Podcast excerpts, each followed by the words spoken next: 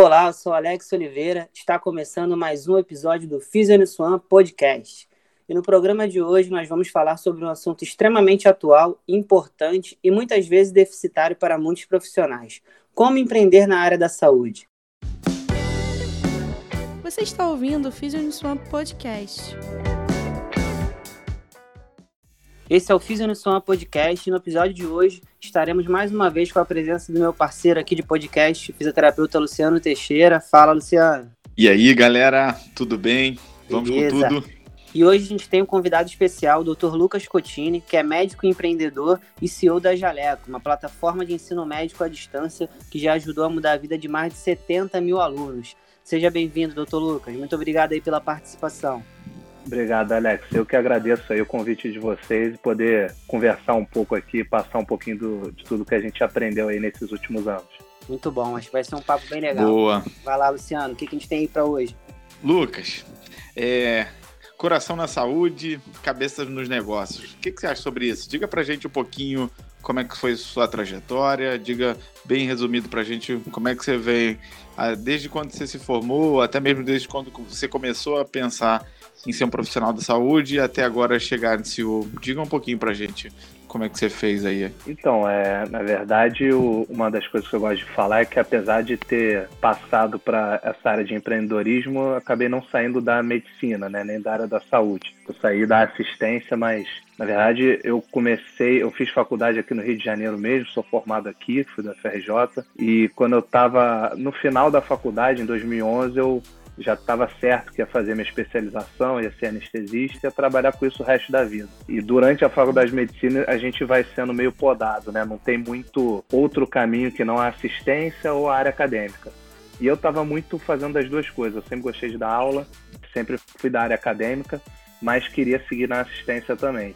Por acaso, um calouro meu, que era já bem amigo meu também, desde o pré-vestibular, ele me convidou porque ele gostava de tecnologia e ele gostava de empreender, criar coisa nova e queria empreender dentro da educação médica. Como eu gostava de dar aula, ele me chamou para eu ser esse braço mais da parte de educação. Eu falei, cara, vamos montar alguma coisa para poder ensinar os alunos de medicina, só que de outro formato. Né, num formato aí que o pessoal quer aprender melhor. Sim, eu gostei da ideia, na época eu não entendia nada de tecnologia, eu não entendia nada de empreendedorismo, mas eu virei o braço de professor disso aí, né? E aí em 2011 para 2012 a gente criou uma, uma marca que não se chamava Jaleco ainda nessa época, o nome da empresa era outro, mas já pensando em como passar conteúdo para alunos de medicina em outro formato. É, e aí o que, que aconteceu? Em 2013 a gente de fato criou um curso com um site. Então, era uma coisa que na medicina se fazia muito pouco. As pessoas estudavam ainda muito por livro, é, mas a gente decidiu entrar e montar um site, uma plataforma com conteúdo e ter também o curso presencial. Então, o aluno ele tinha acesso a essas duas coisas. No início era meio que um teste, era uma coisa para aluno do Rio fazer prova de estágio, que é o aluno de medicina faz prova de estágio. E, em paralelo, eu continuei com a minha residência de anestesia e fazendo toda a minha formação, e o meu sócio fazendo cardiologia também.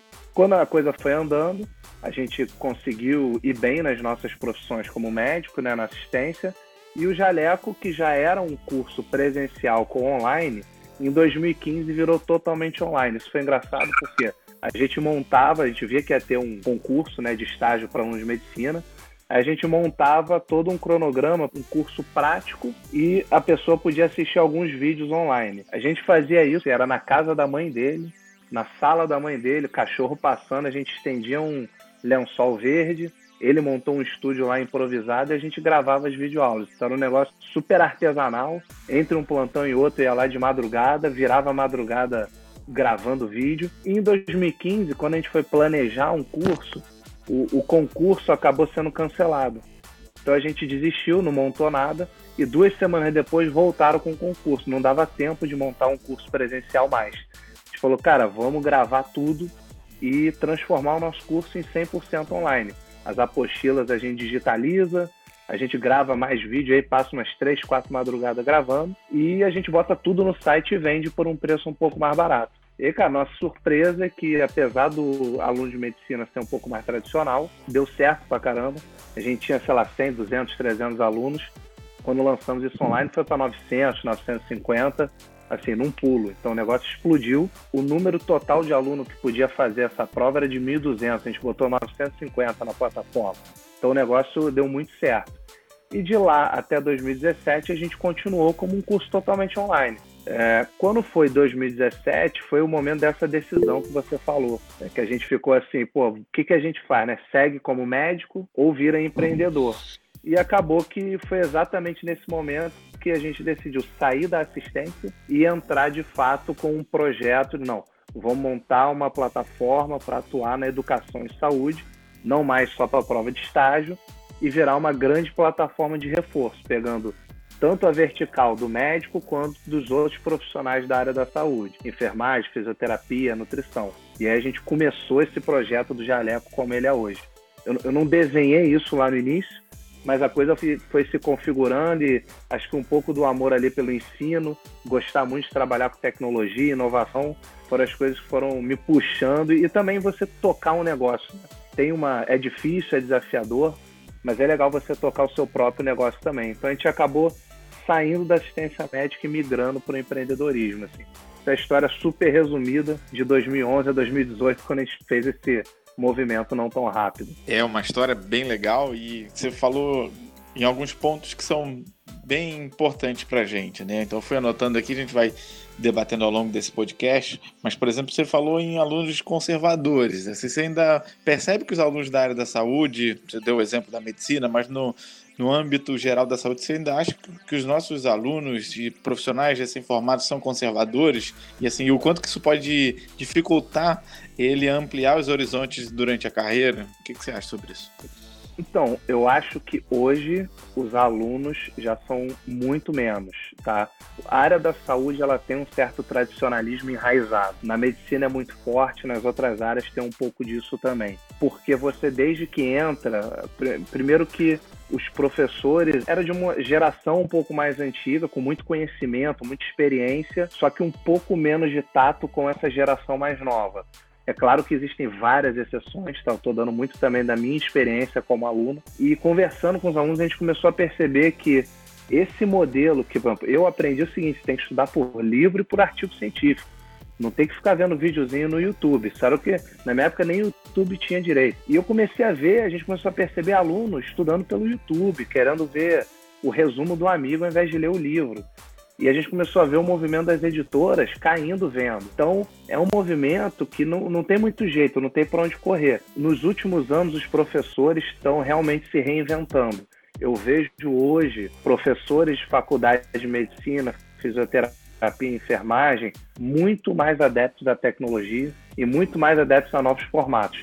E essa geração que está estudando agora, ela é totalmente voltada para modelo assim de inovador, tecnologias mais inovadoras, usar aplicativos, é, ler e-book ao invés do livro físico, vídeos, vídeos mais curtos. Então, eu acho que hoje isso mudou muito. Hoje está muito menos tradicional, mas às vezes quando você vai para um nível de professores, coordenadores, às vezes até os diretores de uma instituição, é, acaba esbarrando num certo tradicionalismo. E às vezes você pega umas instituições que são super para frente.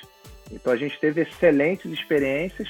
Acho que a Nissuan está sendo uma das grandes experiências de todo mundo querendo fazer coisa para frente, mas a gente teve algumas experiências muito mais travadas também e locais que os alunos queriam a gente, mas a instituição acha que não, que tem que ser mais tradicional.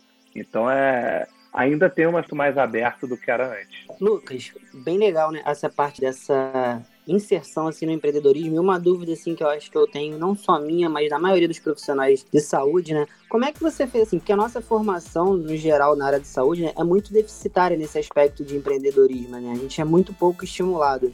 Como é que você percebeu assim? Como é que você tentou preencher essa lacuna ao longo do. que foi meio que na, acontecendo, né? Mas como é que tu foi preenchendo essa lacuna? Eu sempre pautei tudo que eu quis fazer na minha vida com muito estudo e eu sempre fui muito autodidata. Então eu não fiz nenhum curso, não fiz MBA, não fiz nada. Tudo que eu fiz foi pegar um monte de livro e começar a ler tudo sobre empreendedorismo que existia e o principal, e falar com gente boa. Então, todo mundo que tinha alguma empresa, eu conseguia chegar lá no CEO e conversar, ouvir a história dele, eu ouvia, eu falava os desafios que eu tive, tentava entender um pouco melhor. E para você conseguir liderar esse movimento de empreender, é um ato muito grande de humildade. Você já fala, eu não entendo nada disso, preciso aprender.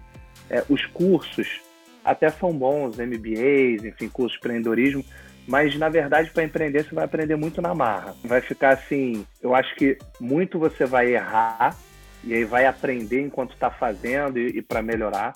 Vai estudar muito, ler muito livro sobre empresas que deram certo, sobre é, alguns livros técnicos sobre empreendedorismo, gestão de empresa e vai conversar com muita gente boa. Então, eu conversei com muita gente de fundo de investimento, conversei com muita gente que empreendeu, tanto de empresas grandes quanto pessoas de startup inicial.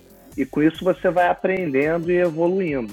É, eu acho que uma das coisas principais é ler e estudar muito, tanto os livros mais técnicos de empreendedorismo, quanto os cases de sucesso e você entender como é a cabeça dessas pessoas que empreenderam. Muita gente acaba fazendo cursos de MBA. Eu fui muito pela experiência ali na, na marra mesmo, de tomar umas pancadas ali na cabeça, tropeçar, cair, levantar e fazer aquele exercício diário de resiliência e muito também de aprender com os outros. Até gente, muita gente mais nova me ensinando. É, é, um exercício de humildade que você tem que sentar e falar: eu preciso aprender com alguém porque eu não entendo nada disso. Então é, é realmente estudar e ouvir os outros e o resto vai no caminho mesmo, aos trancos e barrancos você vai aprendendo e ganhando uma certa casca ali. Mas tem que botar para rodar, não adianta ser muito teórico. Tem que testar coisa, fazer. No meu caminho foi muito assim, a coisa foi acontecendo, fui fazendo, fui abandonando o resto e focando naquilo. Tu foi no famoso skin the game, né? Tu foi colocando ali, botando a pele em risco e vendo o que, que ia dar e foi aprendendo, né? Exatamente. E tem um negócio importante. Às vezes a gente acha que vai dar para conciliar as duas coisas. Então eu ficava pensando, pô, você continuar como médico, eu vou ter um retorno financeiro, enquanto isso eu vou empreendendo. Quando uma coisa superar a outra, eu largo. Esse quando uma coisa supera a outra não existe, porque para você fazer o teu negócio crescer, você precisa não só injetar dinheiro, como se dedicar muito. E aí você vai ter que largar o seu outro emprego. Porque senão você não faz nenhum nem outro direito. Tem que estudar muito, tem que estar ali o dia inteiro olhando, vendo os números, conversando com todos os seus funcionários e sócios para entender o que está acontecendo, respirar a sua empresa. Então, o momento que você larga tudo que você faz para empreender, tem um gap aí que é um período de muito risco. Um período que você vai gastar muito dinheiro investindo na sua empresa e não vai estar tá ganhando ainda. É, e aí, no meio desse caminho, você tem que planejar qual vai ser teu orçamento, quanto tempo dura tua empresa com o seu próprio investimento, qual o momento certo de você ir buscar um investidor. Então, é, esse é um período mais crítico, mais tenso, mas é, a gente tem que passar por isso para ganhar essa experiência. Mas é, empreendedor que não entra em risco não adianta, não vai dar certo. É, uma hora você tem que arriscar mesmo, largar tudo e cair de cabeça naquilo. Acho que é aquela questão do foco, né, Lucas? A gente falar, não, se eu não consigo direcionar meu foco, eu acabo dispersando muito, eu não consigo ter um resultado expressivo, né? Porque fica meio que com muito movimento, mas pouca direção, né? É, isso é uma das coisas importantes, porque o foco, sem dúvida, é uma das coisas que mais atrapalha, principalmente as pessoas que são mais brilhantes, tem mil ideias, querem fazer mil coisas. Quem quer fazer mil coisas não faz nada. Então, às vezes, assim, eu lembro que a gente tinha muito, o meu sócio tinha várias ideias, a gente ficava, vamos focar nisso aqui, isso aqui dando certo, a gente escala para isso, então você tem que ir assim, se eu vou fazer A, eu tenho que fazer A, fazer muito bem, provar que dá certo, escalar A. Tá bombando, tracionou, agora eu vou pensar em B. É, isso é fundamental, são as duas coisas mais importantes para empreender. A resiliência, que tanto se fala e que você vai cair todo dia para levantar de novo, e o foco, você tem que saber dizer não. A coisa mais difícil é dizer não, porque quando você começa a empreender, um monte de gente vem te dar ideia.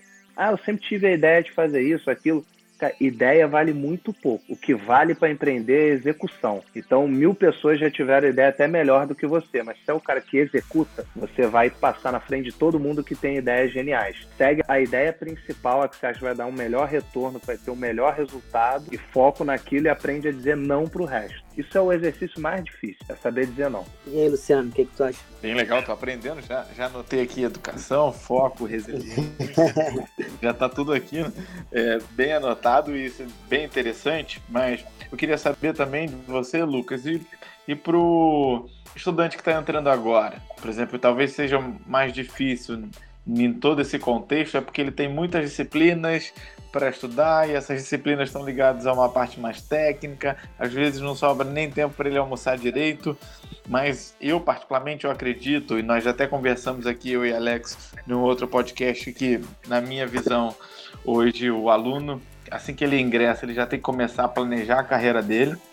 Para mim, o aluno não, não dá para ser tão passivo nesse processo, ele precisa planejar desde o primeiro dia, já, obviamente, não excluindo outras possibilidades, mas ele ter lá um planejamento da carreira, mas como é que o aluno consegue, consegue mesclar toda essa atividade entre atividades acadêmicas e também está permissível, por exemplo, para o mundo dos negócios? Então, eu acho que, em primeiro lugar, as faculdades deviam colocar isso na grade. É, eu acho que é fundamental. Hoje no Jaleco a gente tem vários categorias né, de conteúdo. Então a gente tem toda essa parte curricular lá. Existe uma categoria que é o além da medicina. O além da medicina é empreendedorismo, marketing, porque hoje o profissional do futuro da área da saúde, seja o médico, seja enfermeiro, seja fisioterapeuta, seja nutricionista, todas as profissões da área da saúde não são mais aquelas profissões tradicionais da pessoa que vai ou trabalhar no hospital ou ficar no consultório, daquele jeito mais tradicional. Acho que o profissional do futuro ele tem que saber marketing pessoal, ele tem que entender de tecnologia, tem que entender de empreendedorismo, negócio,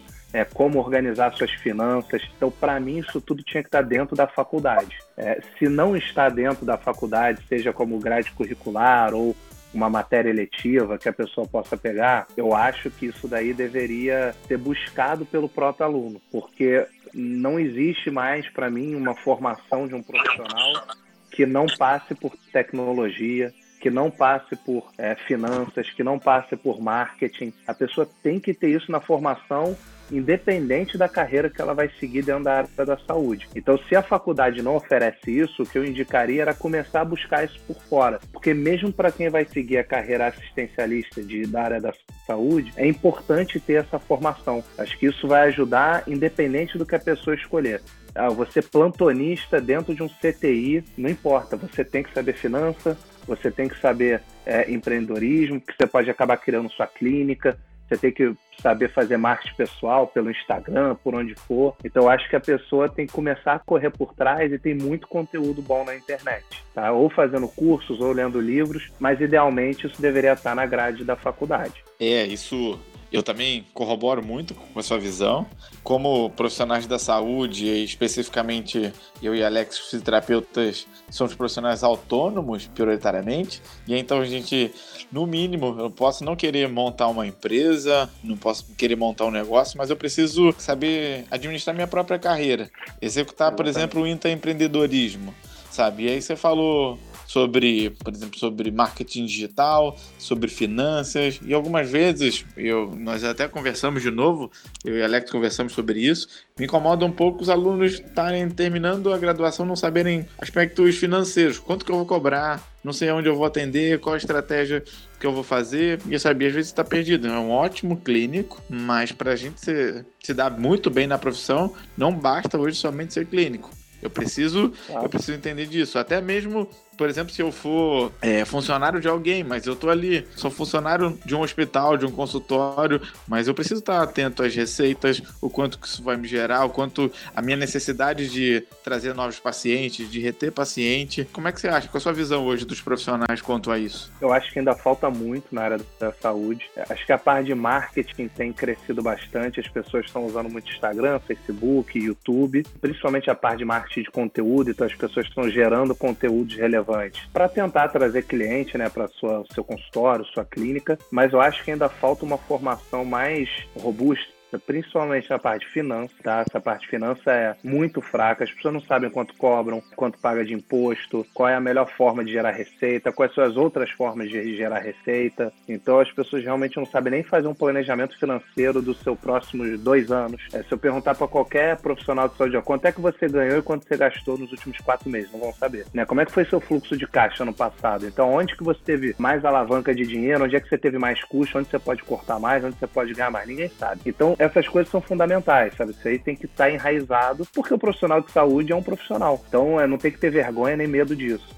E eu acho que a parte de tecnologia, porque cada vez mais as pessoas ficam com um discurso meio de pânico de que a tecnologia vai roubar o emprego do profissional de saúde. Isso não é verdade. A tecnologia ela vai gerar emprego para quem for profissional de saúde inserido em tecnologia. Então, hoje, se você não entende de internet das coisas, tem que entender. Porque daqui a pouco o batimento cardíaco da pessoa você vai ver pelo Apple Watch e não pelo eletro que faz lá no consultório. Né? Daqui a pouco você vai ver o padrão ventilatório aí de um paciente com asma que faz um acompanhamento, faz uma fisioterapia respiratória, você vai ver através de um aparelhozinho que gera um, uma imagem que você já vai ver no seu celular, entendeu? Então isso é, se você não entender como funciona a internet das coisas, como funciona uma cloud, como funciona uma inteligência artificial, o que é um algoritmo, se você não entender dessas coisas, você vai ficar parado, vai ficar no passado.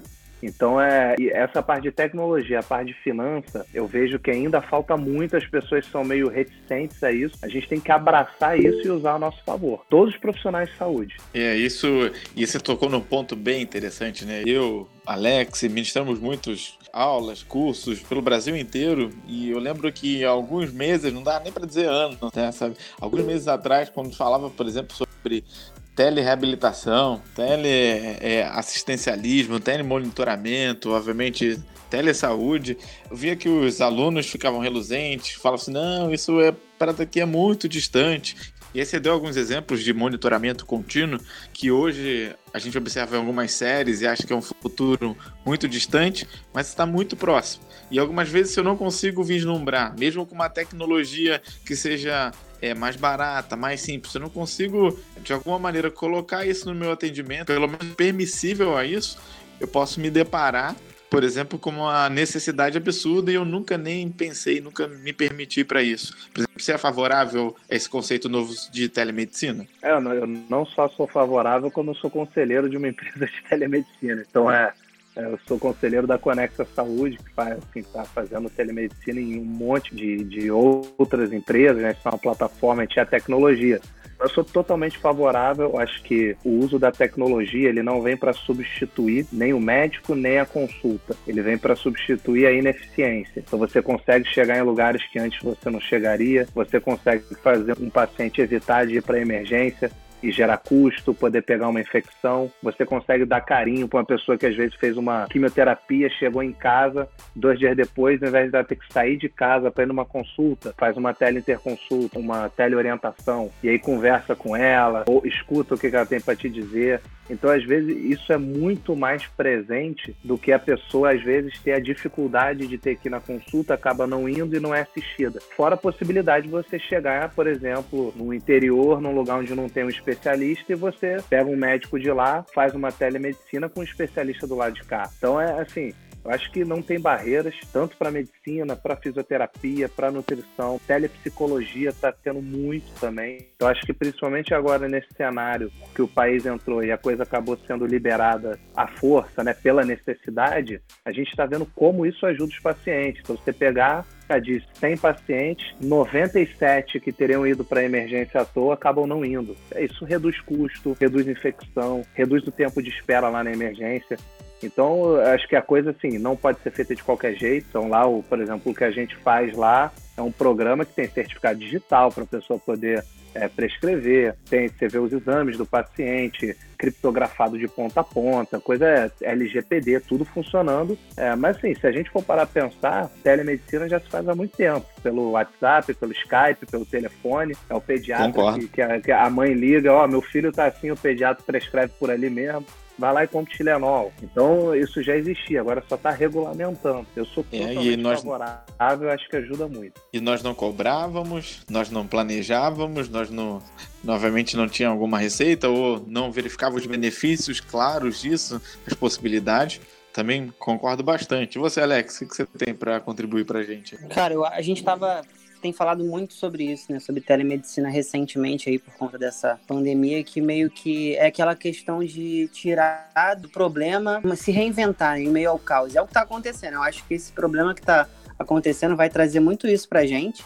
Eu tenho atendido recentemente aí os pacientes por conta disso, né? A gente não está conseguindo fazer o atendimento ambulatorial e a gente está tendo que se adequar, mas é o que o Lucas falou mesmo. A gente já sempre teve, a gente sempre teve é, telemedicina, só que não era regulamentado. E aí, dentro desse processo de regulamentação, Lucas, qual é o ponto que está sendo mais difícil assim de, de implementar aqui no Brasil, especialmente? É, eu acho que, assim, de forma até muito correta, o CFM não fez a coisa de qualquer jeito. Então deu uma travada, é, houve uma certa reação ano passado quando tentaram liberar. Porque realmente cuidar da saúde vocês sabem como é. Uma coisa, se você também banaliza uma consulta, né, você pode acabar gerando outro extremo e ter um, um problema para o paciente. Uma das coisas que eu vejo, você ter um certo controle em cima, primeiro, do cadastro dos profissionais. Então você conseguir controlar que aquele profissional é de fato um profissional. Então você tem um certificado digital para ele poder prescrever. Isso é um dos gargalos, mas acho que as empresas estão conseguindo fazer. E quando a gente fala em telemedicina, teleorientação, é, telepsicologia, isso no varejo gera um certo problema. Então, assim, o paciente entra lá no site e paga por uma consulta. Isso ainda não está tão bem regulamentado. Fora do Brasil, nos Estados Unidos tem muito, porque eu acho que acaba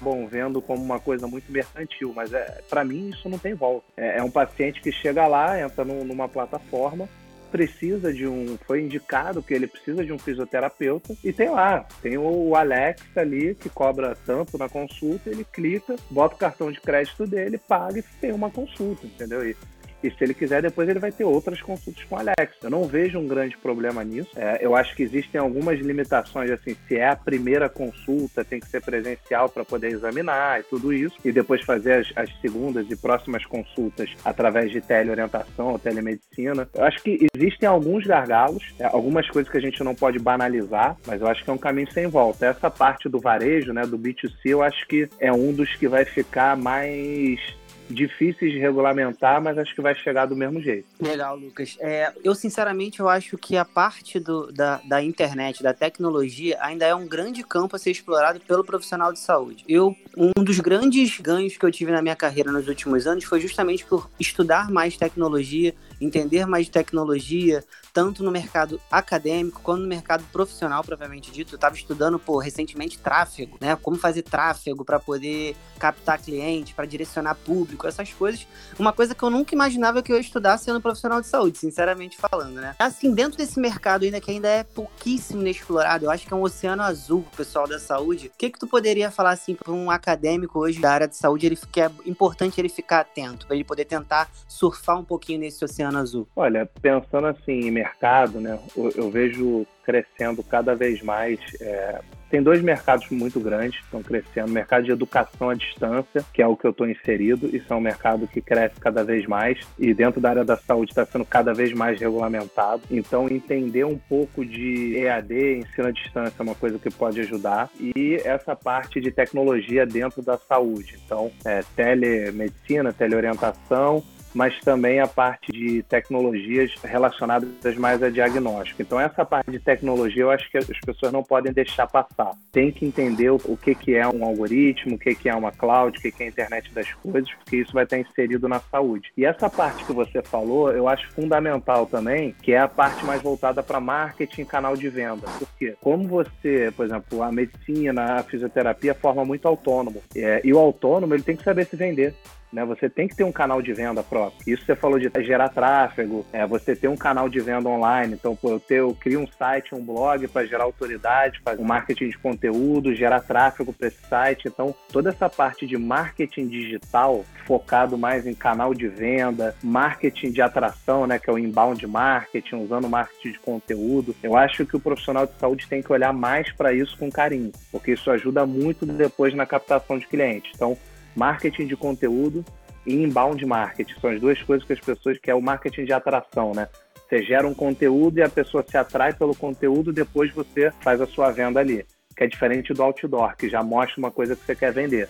Você primeiro gera autoridade, cria conteúdo, a pessoa gosta do conteúdo, começa a consumir, Aí, pô, esse Alex é bom mesmo, só escreve coisa boa, só material legal. Aí quando você vai lá, você tem seu consultório, sua clínica, seu curso. Então, isso é o inbound marketing. Eu acho que as pessoas têm que olhar muito mais para isso, porque para o profissional de saúde faz muito sentido. E aí, linkar isso com talvez ensino à distância. Então, cursos online, coisas que vocês possam vender online é, para poder educar mais também essa, os seus profissionais. É, Lucas, e dá para fazer isso sem grana? Assim, para os nossos alunos lá, ou os profissionais que não têm tanta grana assim, fala assim, eu não tenho, não tenho é, uma grana para investir, isso está muito distante. O que, que, você acha disso? Eu estudei tudo isso praticamente de graça, então tem muito conteúdo de qualidade, tem blogs bons, tem livro barato, tem muita coisa para estudar na internet, para estudar marketing, bound marketing, é, assim, você entra, por exemplo, você pega lá o pessoal do, do RD Station, né, que é o pessoal lá de Florianópolis, que tem uma plataforma para fazer e-mail marketing, marketing inbound. Eles têm um blog que tem muito conteúdo de qualidade, tudo de graça. Então, é, hoje na internet você consegue achar todo esse conteúdo. Você descobre quem são os bons profissionais e lê os artigos deles, os blogs deles, o que eles escrevem, assiste os vídeos. Então, assim, dá para fazer tudo de graça. E aí, a própria rede você... social, né, Lucas? Exatamente. Na própria rede social você encontra tudo isso. Aí quando você tem conteúdo, quando você sabe fazer, você vai começar a fazer no modelo baratinho. Então, você monta um sitezinho barato com alguém que faça lá para você um blog simples, é, e aí depois você mesmo vai alimentar isso e vai começar a gerar seu tráfego. O Google tem um monte de ferramenta grátis para você analisar tráfego, como o Google Analytics. E aí depois, com o tempo, você vai crescendo, vai aumentando, vai gerando receita. E com isso você vai podendo ter mais programas robustos, contratar gente, montar um time. E aí você já virou um empreendedor nesse momento. Eu acho que assim, dá para fazer sem dinheiro, com certeza. Acho que é importante também ressaltar, que até você falou no início, essa questão de como quando decidir empreender, ter cuidado com a questão do imediatismo, né? De você, às vezes, querer fazer um negócio e ter um resultado do dia pro outro. Ah, eu vou começar a produzir conteúdo no, na semana que vem, no mês que vem, eu já quero estar tá chovendo cliente, eu quero vender um monte de coisa. Sabe? E não é assim que funciona, né? As coisas no empreendedorismo, né? Como é que é? Pra gente poder botar isso na cabeça, assim, principalmente dessa geração que é muito imediatista. Uma analogia que se faz no empreendedorismo é que o seu negócio, ele, ele é como se fosse uma roda bem grande. Uma roda metálica grande, pesada, difícil de rodar. Então, cada dia você vai lá e roda ela um pouquinho cada coisa que você faz é um movimento para essa roda começar a rodar. Até que chega uma hora que, com o tempo, você já fez tanta coisa, errou, acertou, foi adequando, que essa roda pega a tração e aí ganha um momento ali e começa a girar sozinho. Você não vai nem saber exatamente o que, que você fez que botou ela para girar. Provavelmente foi tudo que você fez junto. Mas demora até essa roda começar a ganhar tração. Então eu lembro que lá no início eu ficava, pô, a gente não tá vendendo, tipo, montou uma plataforma, tá aqui, mas pô, tem 30 clientes.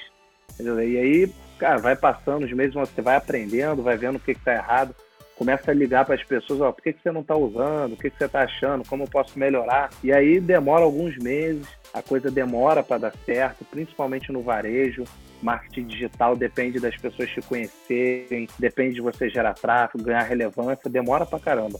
Mas chega uma hora que a coisa tá bombando, ganhou tração, todo mundo procurando, todo mundo querendo. E aí você nem sabe qual foi o momento que isso aconteceu. Você só vê que a roda tá girando, né? Eles chamam de flywheel effect. Então é isso, é essa roda gigante que de repente começou a rodar sozinho e você só vai agora aumentando as coisas que você pode oferecer mas demora. O imediatismo é a pior coisa que você pode fazer para empreender.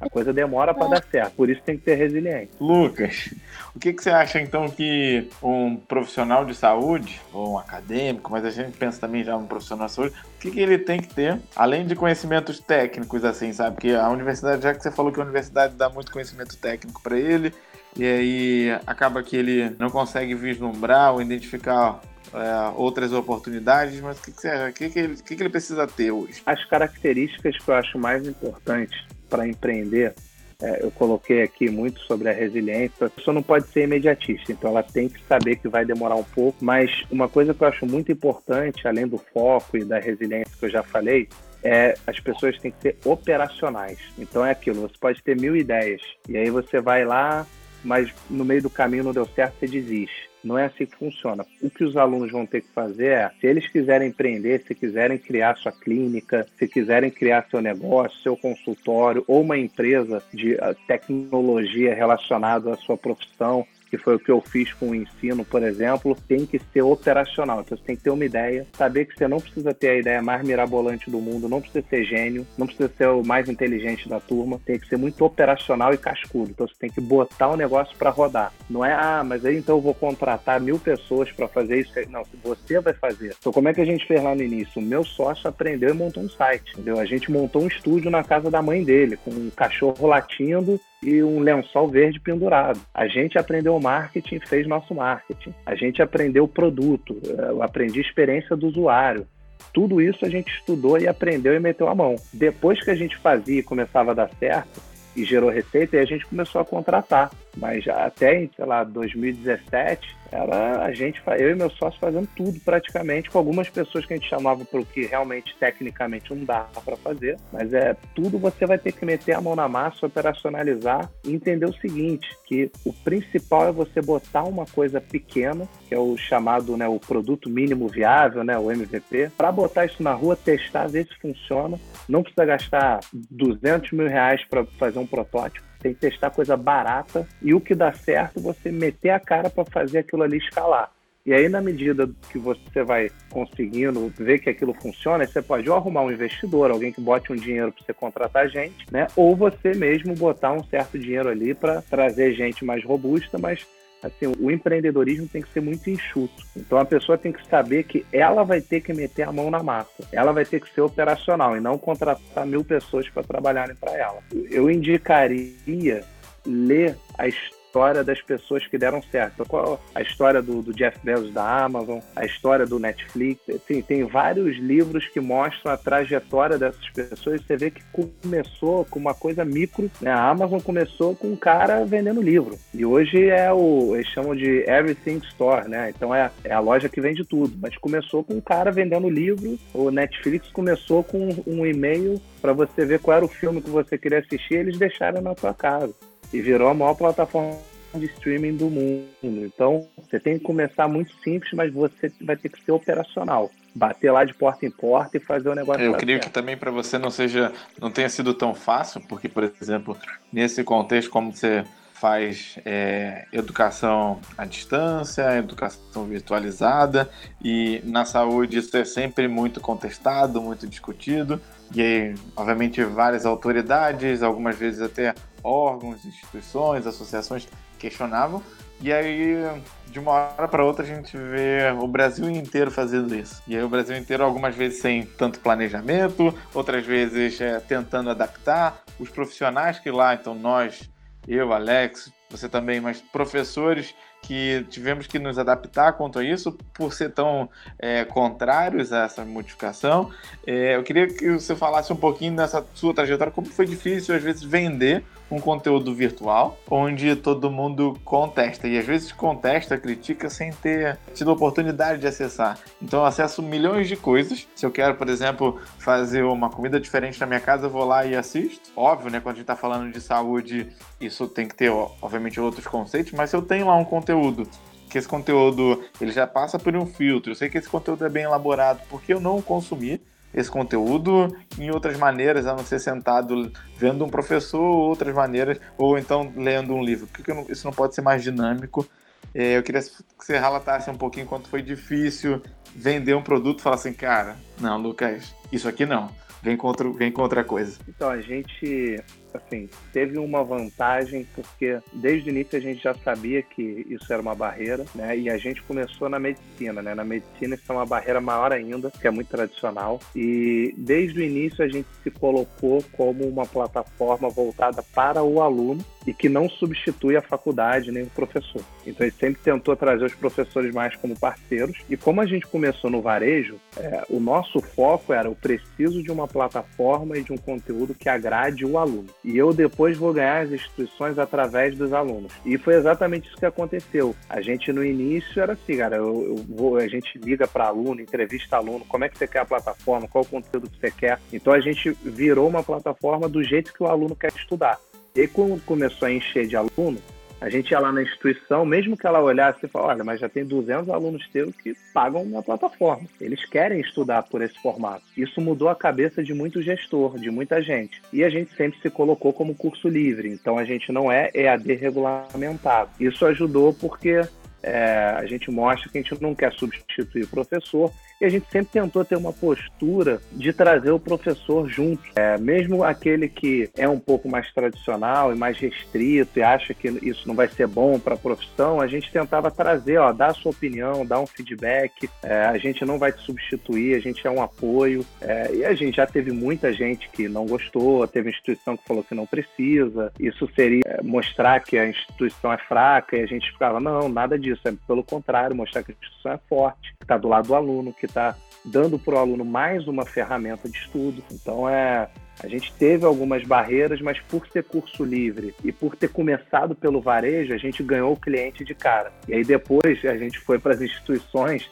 já mostrando que o cliente gostava da gente. O seu cliente, que é o aluno, já paga a gente. Então isso mudou um pouco a cabeça de muitos gestores que tiveram até que dar um passo de humildade ali e falar, pô, realmente os alunos gostam deles. Vamos contratar isso aí. Completando, Lucas, o que o Luciano falou, a gente já está indo já para a reta final, né? Eu acho que você teve uma grande dificuldade no período que era mais difícil ainda, né? Hoje em dia a gente está vendo, a partir dessas circunstâncias, que a maioria das instituições estão entrando em EAD para tentar suprir nessa necessidade do momento.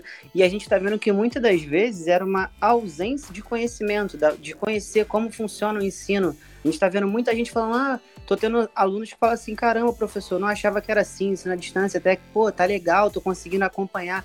Muito pelo desconhecimento, né? Eu acho que às vezes transita muito nesse aspecto da, da pessoa temer o desconhecido, né? E isso acho que também vale para o empreendedorismo. Não, com certeza. E uma das coisas que é importante também é que, é, às vezes, essas tecnologias, essas metodologias são empurradas goela abaixo. É, na verdade, o que, que a gente sempre faz quando a gente entra numa instituição? A gente conversa com os gestores, com os coordenadores, com os professores, mostra o que, que é a plataforma, como ela pode ajudar, o que, que tem de funcionalidade, tira as dúvidas dos professores e coordenadores, pega o feedback deles para melhorar a nossa plataforma. Então, a postura ela tem que ser amigável. Muitas profissões são tradicionais, mas muita tecnologia também é arrogante. A gente não pode entrar no mercado de educação que já existe há anos e dar certo e falar que o meu modelo é o melhor. Então eu também tenho que entrar e ouvir o feedback. Coordenador, o que, que você acha disso aqui? O que está ruim para você aqui? Me ensina também para eu poder melhorar minha ferramenta e ela ficar boa para nós dois.